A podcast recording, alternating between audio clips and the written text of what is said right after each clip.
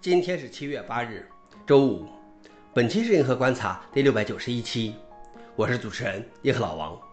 今天的观察如下：第一条，Facebook 和 Instagram 或将在欧洲关闭；第二条，Chrome 优化后台页面处理策略，提升笔记本电池时间；第三条，Twitter 每天删除上百万个垃圾账户。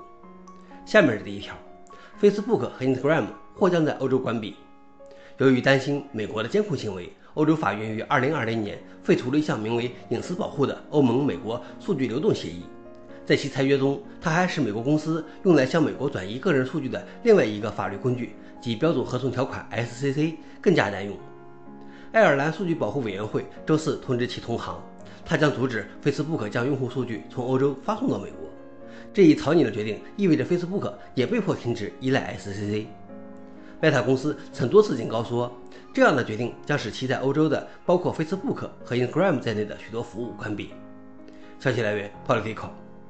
老王点评：欧洲人别怕，你看我们没这种东西，不是也有别的吗？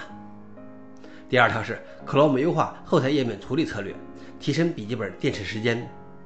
Chrome 是耗能大户，因此在笔记本电脑上非常影响电池使用时间。Chrome 在最新的版本中增加了一个新的快速强化节流策略。该功能可以在十秒后停止后台页面加载 JavaScript 元素，而之前的限制是五分钟，并且它将限制唤醒电池任务，每分钟最多一次。谷歌称这有望延长电池使用时长。当所有标签都被隐藏和禁止时，CPU 占用有百分之十的改善。该功能过段时间才会进入稳定通道。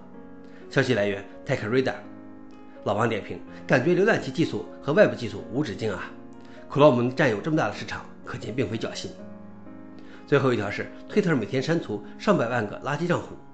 之前，马斯克威胁要停止440亿美元的收购 Twitter 的交易，除非该公司拿出证据证明垃圾机器人账户占看到广告的用户中不到百分之五。